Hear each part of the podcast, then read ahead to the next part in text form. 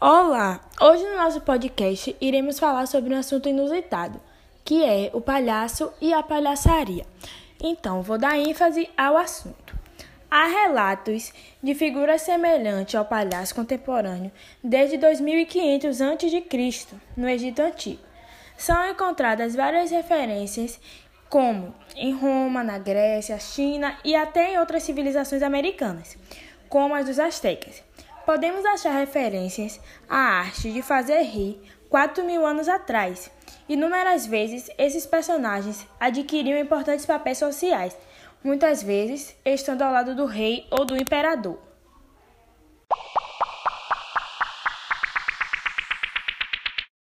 Falando um pouco mais sobre o que você estava dizendo sobre a palhaçaria, ela é um programa que registra espetáculos circenses visando entreter e resgatar as crianças para o fantástico e lúdico mundo do circo, com pirueta, marmelada, palhaçada, acrobacia, malabarismo, contação de histórias, números musicais, piadas e muita magia.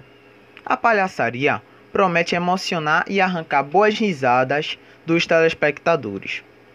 O programa é sempre ambientado em um circo ou espaço que faz referência a este universo, tendo a ilustre presença do palhaço como elemento fundamental das apresentações e do programa. Agora, Emily, você poderia falar um pouco mais?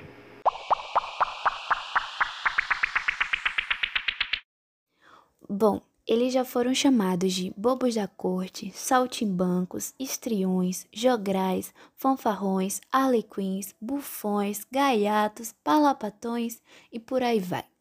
Já fizeram reis e poderosos perderem a majestade, já fizeram crianças deprimidas sorrirem, desfizeram cantamentos e magias, moribundos gargalharem no leito da morte e mil outras incursões, na graça do riso. Parece que o papel do palhaço já está escrito na história da humanidade de forma intensa e definitiva. Com absoluta certeza, basta reler nos anéis do tempo as marcas que esses missionários da alegria deixaram.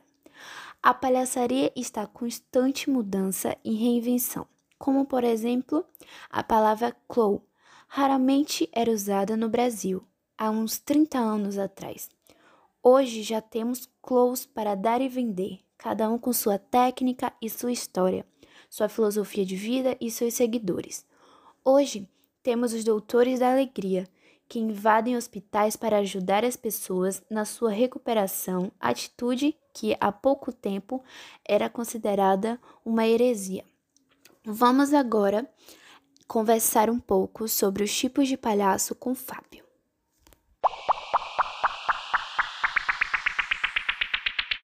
Então, Emily, continuando o que você estava falando, existem vários tipos de palhaço.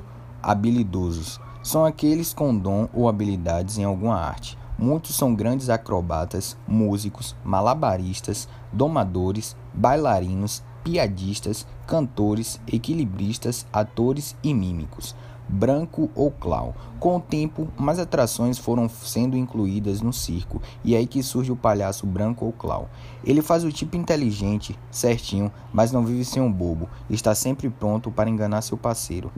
Antigamente, além do rosto branco, tinha roupa de latejóias e chapéu cônico, mas hoje veste-se de forma parecida com o palhaço Augusto. Mestre de pista. Respeitável público, o grande espetáculo vai começar. O que seria do circo sem o mestre pista? Ele é um palhaço cheio de autoridade e é responsável pelo funcionamento do espetáculo. Augusto. Ele é o típico palhaço da imaginação da maioria das pessoas. Roupas espanfalhosas, narigão vermelho e jeito de brincar ingênuo. Mas apesar de ser bobo do que o palhaço branco, é livre para falar o que pensa e muitas das vezes é quem critica as coisas erradas no mundo. Camponês tipo caipira, meio tímido, mas que sempre acaba falando um monte de besteiras. Geralmente é enganado, mas nem sempre se dá mal. O interessante é que a origem da palavra clown em inglês está ligada ao termo camponês cloud, que significa rústico, terra ou campônio, camponês ou caipira. E agora Emerson vai falar sobre alguns palhaços famosos.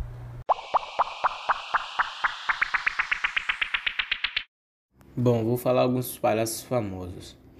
É, Benjamin de Oliveira, Arrélia, Bozo, Pennywise, personagem do livro Witch, é, Carequinha, Carlito, personagem de Charlie Chaplin, é, Croquete, Crust, Tiririca, Torresmo, Patati Patatá, Ronald McDonald, Piolim, Slavan Pulonin.